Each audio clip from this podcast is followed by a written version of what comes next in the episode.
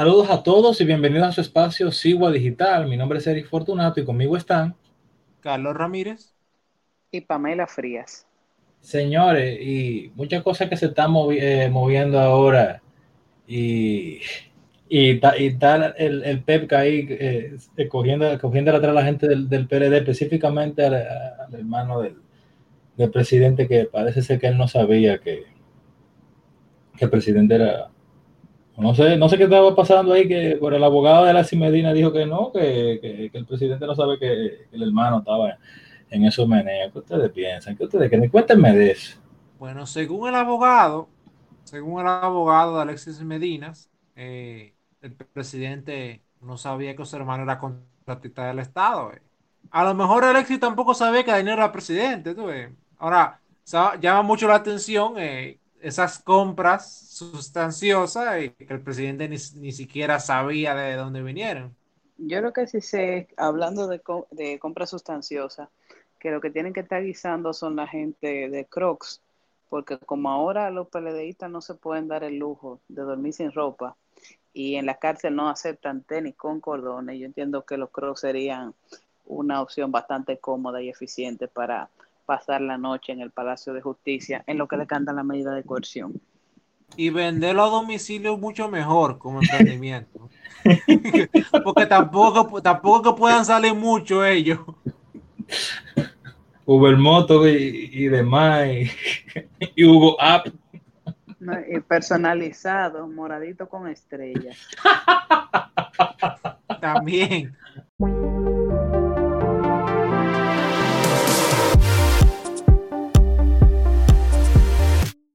A todos y bienvenidos a República 21. En el episodio anterior estábamos hablando del matrimonio infantil y en esta entrega queremos hablar sobre la migración, migración haitiana, particularmente de los haitianos que vienen a, estudiar eh, carreras a nuestro país. Pamela, ¿qué es lo que está pasando con, con los haitianos que vienen a estudiar República Dominicana? Específicamente, Eric, en el día de hoy vamos a abordar lo que es la situación migratoria de los estudiantes haitianos en la República Dominicana a nivel de educación superior. Eh, conforme a las estadísticas del Ministerio de Educación Superior, Ciencia y Tecnología, para el año 2018 había una población haitiana matriculada en nuestras universidades de 8.427 personas. Aunque no están disponibles los datos del 2019, se estima que este número sea igual o superior. Ahora bien, ¿Cuántos visados de estudiantes al año creen ustedes que se emiten en los consulados dominicanos en Haití? Eh, por hora, por minuto, eh, ¿cómo lo medimos? por año, por año. Ah, bueno, por año, eh, bueno, habría que, habría que medir la capacidad que tiene la Universidad de República Dominicana a recibir estudiantes haitianos.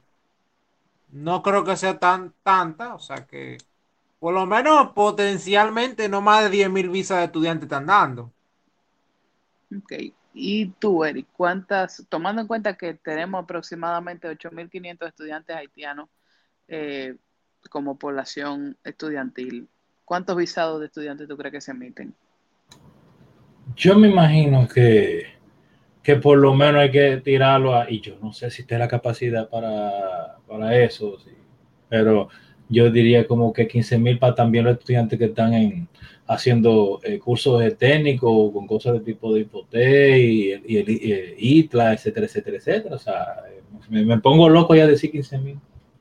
Bueno, les sorprendería saber que conforme a las estadísticas de visado del año 2019, solamente se emitieron 33 visados estudiantiles y todos ellos a través del consulado en Puerto Príncipe si tomamos en cuenta las estadísticas de visado de 2019 de los consulados de Belader, Cabo Haitiano, Juana Méndez y Puerto Príncipe, que son los principales, eh, tenemos que predominan los que son las visas de negocios múltiples y los de turismo múltiple. En, específicamente las de negocios múltiples son aproximadamente 77.900 visas y las de turismo múltiple unas 8.000 visas aproximadamente. Esa es la estadística del 2019. Entonces ¿Estarán estudiando con visa de turismo entonces? Eh, no, no de turismo, de negocios múltiples. Porque si tú te fijas, la, la, las visas la visas de negocios múltiples superan por mucho las de turismo. Ahora bien, ¿por qué ustedes entienden que ocurre esto de que las visas de negocios múltiples superen las de turismo? Tiene que ser los requisitos burocráticos, imagino. ¿Y tú, Eric, qué entiendes?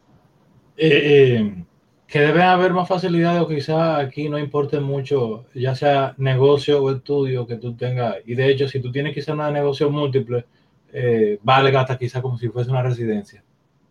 Eh, no del todo, pero sí ambos tienen razón en una parte y es en la parte de los trámites o los requisitos. Resulta que las visas de negocios múltiples son menos rigurosas, ya que, por ejemplo, no te requieren una reserva de hotel y son más fáciles de justificar desde la perspectiva de solvencia económica. ¿A qué me refiero? Si tú vas en calidad de turista a un país, se supone que tú vas a gastar dinero porque tú tienes que pagar un alojamiento, alquiler, eh, manutención. Entonces, cuando tú presentes los documentos de solvencia, tú debes de presentar algo más o menos que se entienda que tú vas a vacacionar a ese sitio.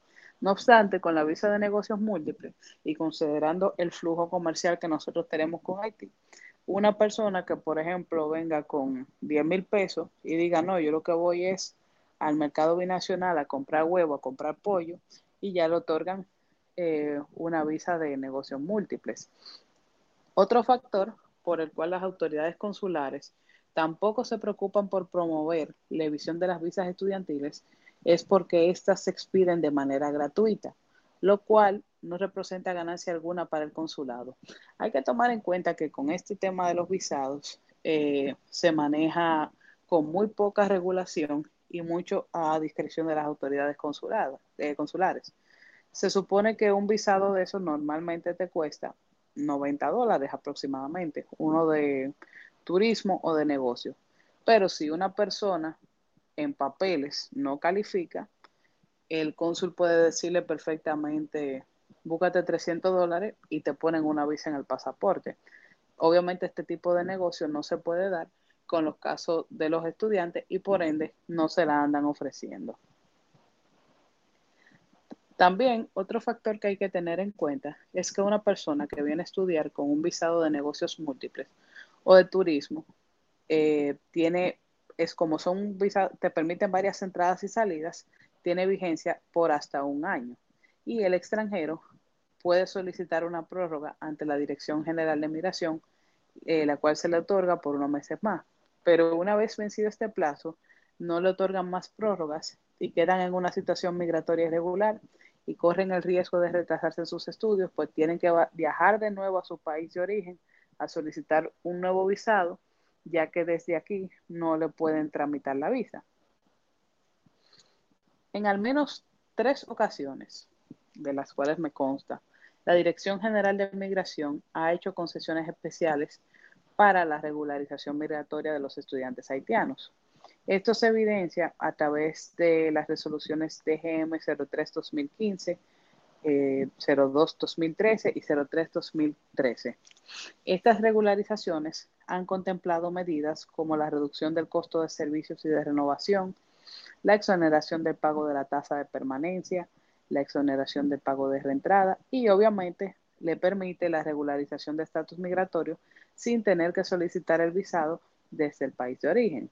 No obstante, de poco han valido estas regularizaciones considerando que esta situación persiste hoy en día. chicos, ¿cuáles creen ustedes que serían las, una solución definitiva a esta situación? Bueno, aquí se evidencia mucho lo que siempre pasa en las instituciones dominicanas, eh, el asunto de que a según vamos a resolver o vamos a, vamos vamos a ponerlo más fácil a cambio de alguna componenda.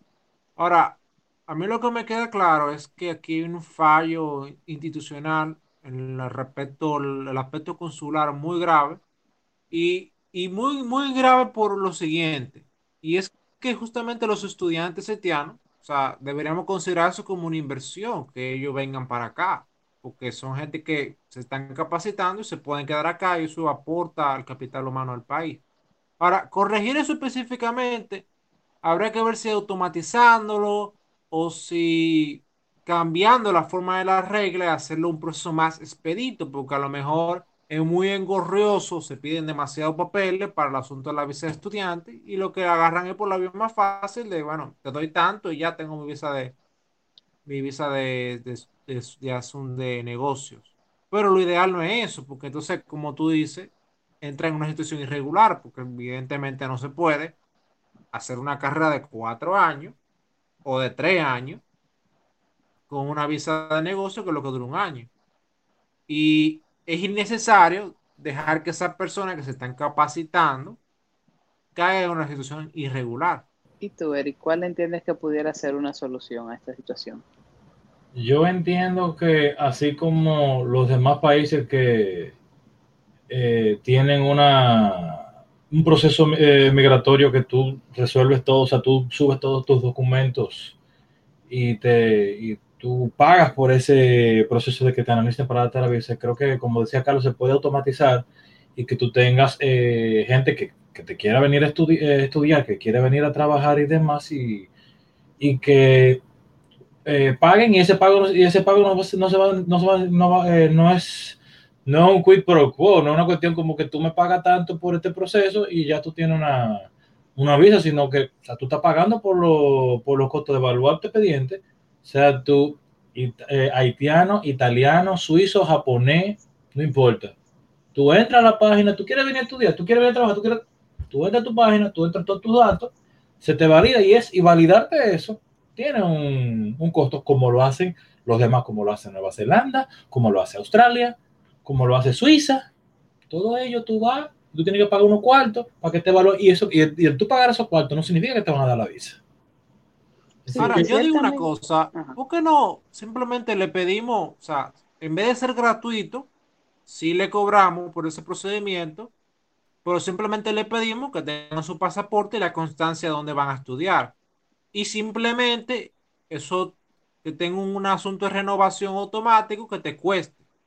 O sea, tú dentro de una fecha tú pagas un precio y se te renueva sin problema. O sea, yo no creo que hay que ponérselo en China a los estudiantes haitianos, no me parece.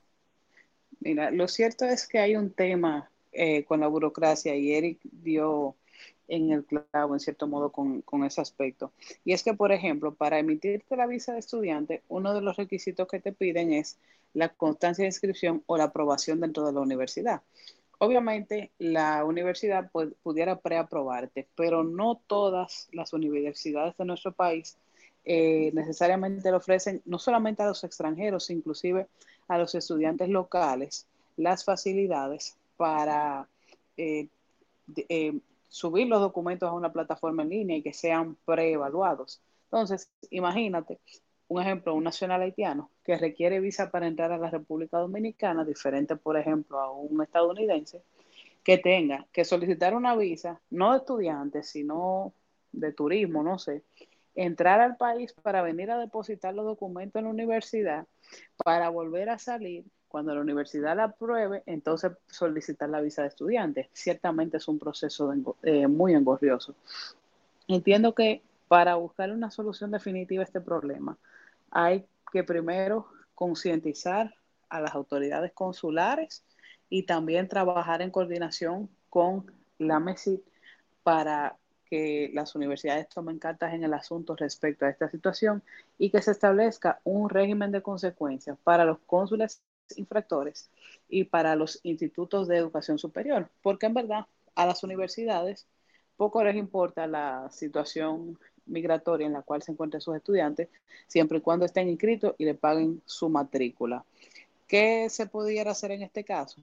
Que, por ejemplo, si en el expediente, cuando es remitido al MESID, no se consta, no hay constancia de que ese estudiante ingresó con el visado estudiantil correspondiente, el MESI simple y llanamente no le va a reconocer sus estudios, aunque haya pagado y haya, se haya graduado de, de una universidad, porque no entró de manera regular. Y que también se establezcan multas o sanciones pecuniarias para las universidades infractoras y para los cónsules que no emitan los visados correspondientes.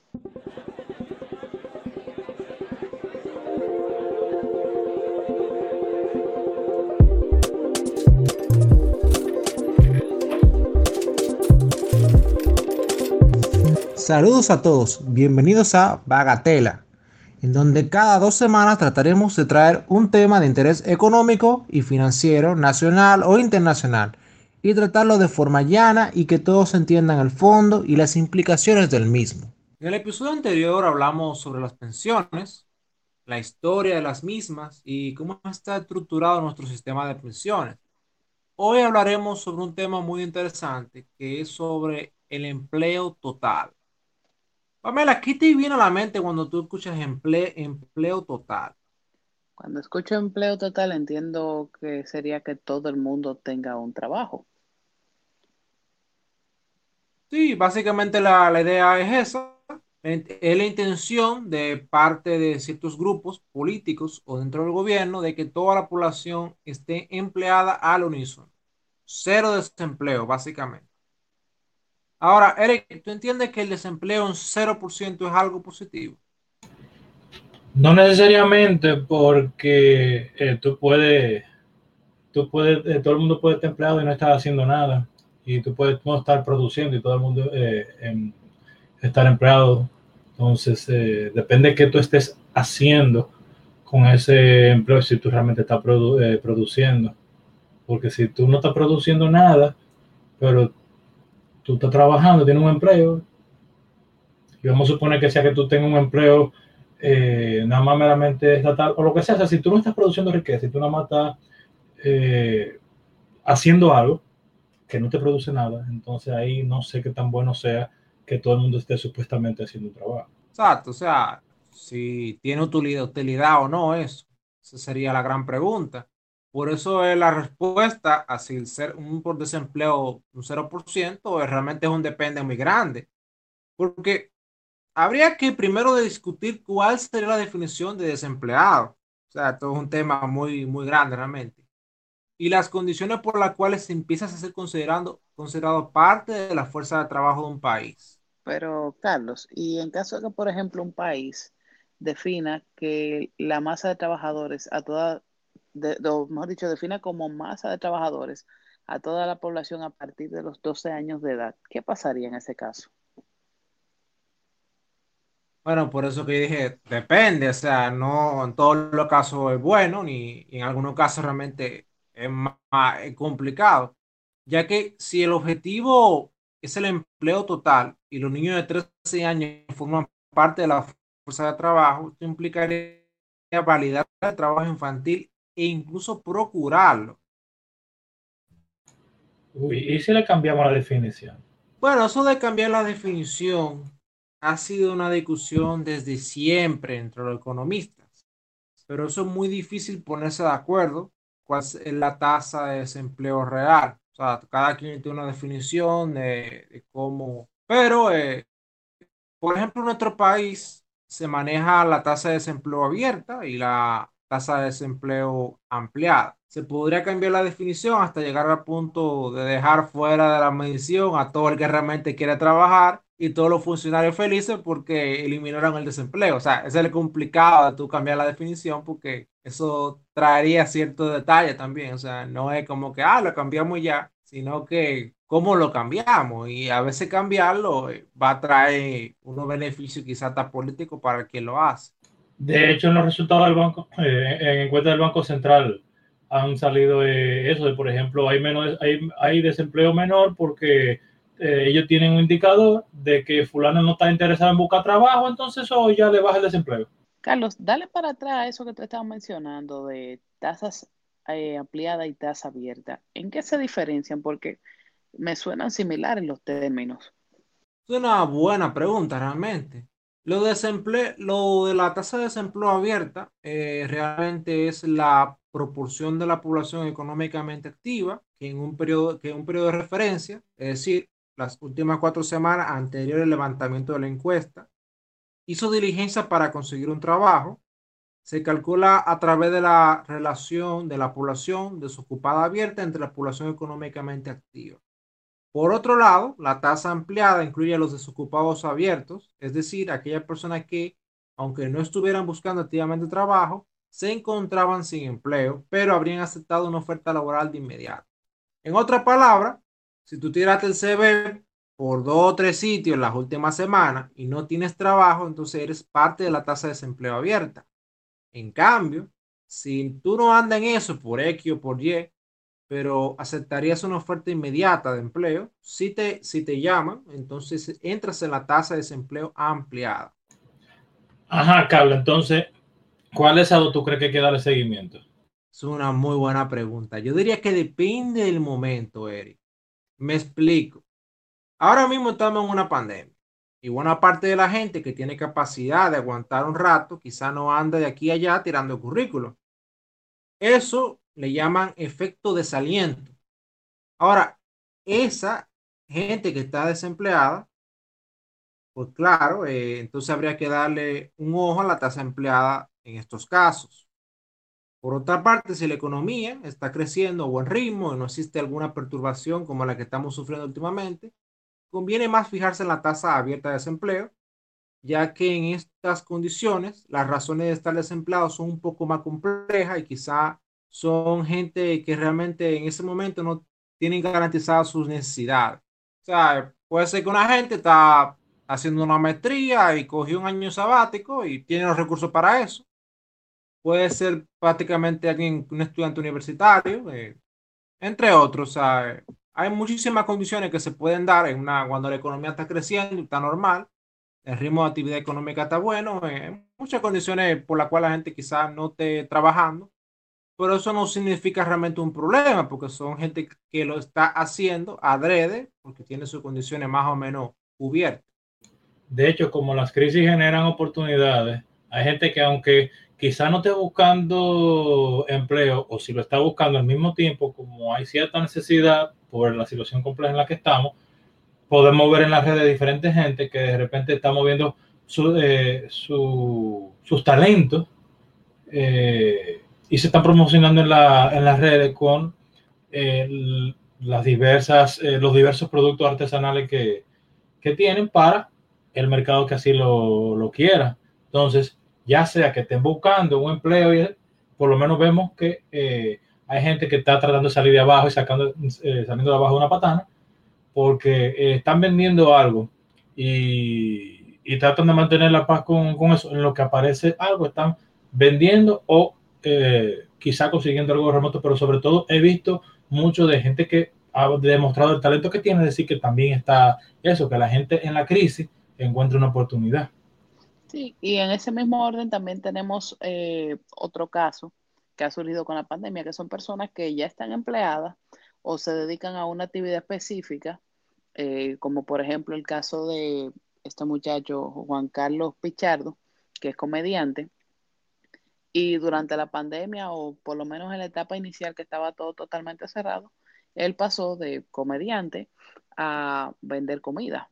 Ahora bien, Carlos, aún tú no nos has dicho si el empleo total es bueno o malo. ¿Qué van a decir los oyentes al respecto? Bueno, que responderlo sí, bueno, no, después van a quedar de que no, que Carlos estaba mareando a uno. Ahora, resultaría obvio decir que en un escenario donde todos estén desempleados sería un horror pero no resulta tan obvio lo contrario, que es en donde todos estén empleados. Y es que el empleo total no es inherentemente bueno, o sea, en sí mismo no es bueno que todo el mundo esté empleado, ya que eso no indica que las condiciones del mismo, es decir, puede tener toda la población de una cárcel haciendo trabajo obligatorio y por, por definición estarían todos empleados. Asimismo, la esclavitud podría considerarse una forma de empleo total, y nadie en su sano juicio diría que la esclavitud es buena. Asimismo, el empleo total no indica nada sobre el bienestar o riqueza que genera que todos estén empleados. Durante la Segunda Guerra Mundial, los países beligerantes llegaron a un empleo total, pero porque estaban enlistando gente para ir a matarse los unos a los otros y fabricar armas para ello. O sea, tampoco nadie en su sano juicio diría que se creó riqueza cuando lo que ocurrió una destrucción total de las naciones que estaban directamente involucradas. Y en el mejor de los casos, los que no estaban tan tirados en el conflicto, una desviación enorme de recursos que habrían sido usados para mejorar la infraestructura pública o la educación en condiciones normales. Asimismo, el empleo total no indica el bienestar individual de cada trabajador.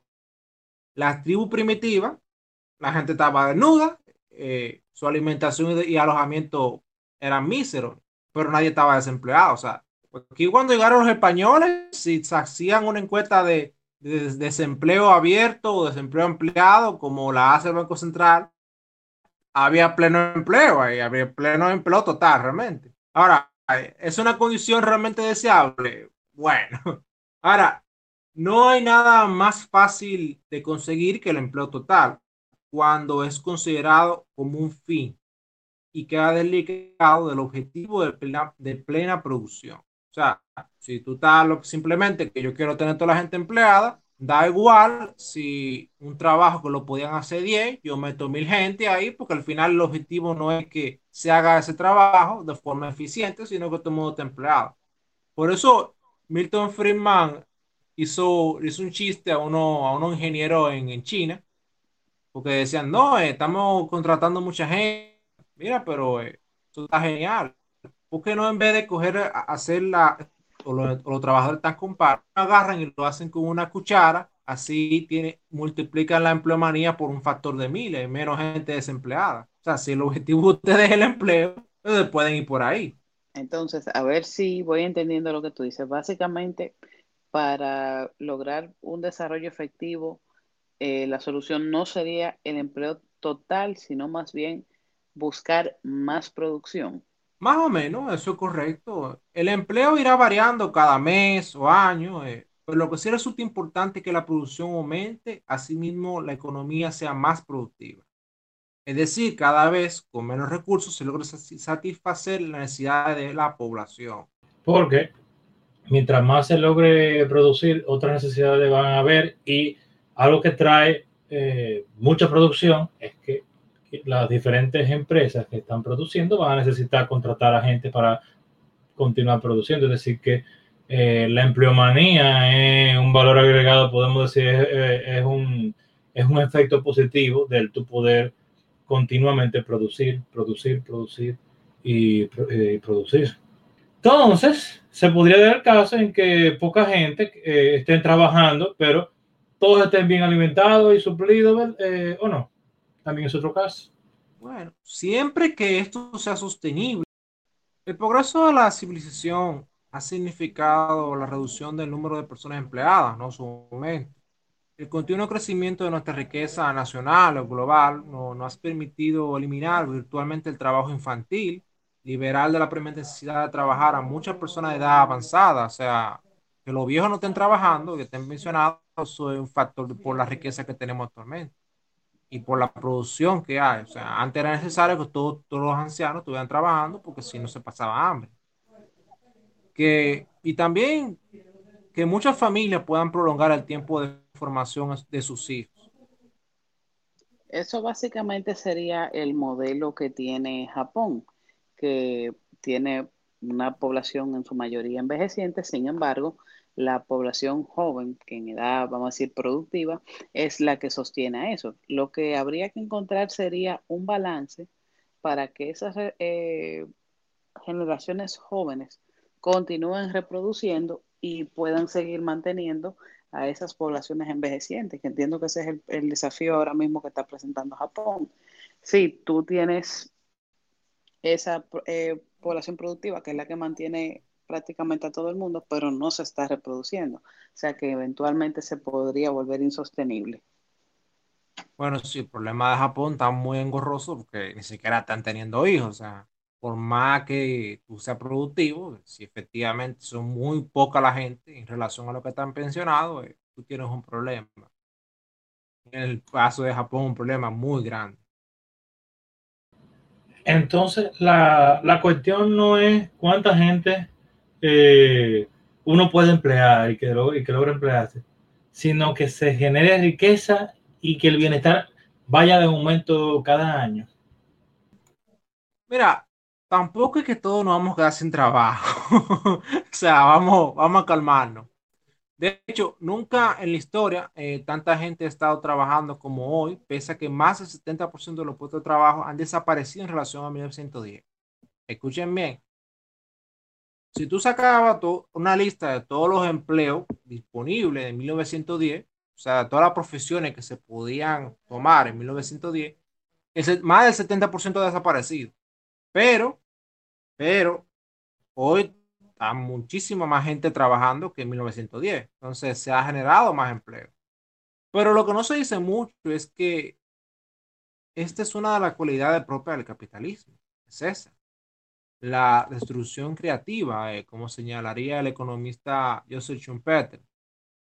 Se generarán nuevos puestos de trabajo más productivos que desplazan a los que no. O sea, los empleo nuevo desplaza a empleo viejo. Igual que cuando se vino lo del correo electrónico, eso desplazó eh, muchísimas compañías que era de, correo, porque ya una forma más eficiente. Pero estas personas eventualmente encontrarán trabajo en una economía dinámica, porque lo importante es eso, más que el empleo total. Lo ideal es tener un tejido productivo en constante evolución, que absorba a los trabajadores cesantes y constantemente ofrezca más oportunidad de empleo en mejores condiciones. Incluso a los que ya tienen trabajo, generando un círculo virtuoso en donde la población en general mejora sus condiciones de vida y para esto, más que uno designio del gobierno, requiere que el mismo trate de no ser una traba para miles de emprendedores que día a día, buscando su beneficio particular, crean riqueza para toda la sociedad, como diría Adam Smith en su libro La riqueza de las naciones, publicado en un lejano 1776. Sí, y como tú decías anteriormente, un punto sumamente importante es que eh, al producir y crear riqueza, eso hace que eh, los trabajos se vayan los trabajos quienes trabajan se vayan reduciendo, pero al punto en que tú puedes desocuparte. En la medida que hay producción, riqueza, innovación, tú puedes dedicarte a cosas más importantes, como las cosas que tú hagas con la familia, como pasó en el pasado, que había más tiempo para eh, formar eh, a los hijos. Y creo que parte del permitir que haya más producción, más riqueza, más innovación, progreso año tras año, permite que cada uno de nosotros, en lugar de tener que estar eh, perdiendo el tiempo en algo que, que, quizás no quisiésemos necesariamente estar, podamos sí dedicarle tiempo a lo que sí queremos hacer, pero para eso hay que eh, producir y, y seguir eh, progresando. Este tema ha estado muy bueno, así que síganos en Spotify, YouTube, iTunes, Google Play Music, iVoox como Sigo Digital, búsquenos en Facebook como Sigo Producciones y en Instagram como Sigo Digital, danos like, síguenos y compártelo con tus amigos. Visita también nuestro portal siguadigital.com, donde también encontrarás publicados todos los episodios que hemos grabado. Síguenos en Twitter, eh, arroba Digital. Puedes escribirnos a info arroba y también dejarnos tus preguntas en las diferentes plataformas. Gracias por escucharnos y esperen nuestra próxima entrega.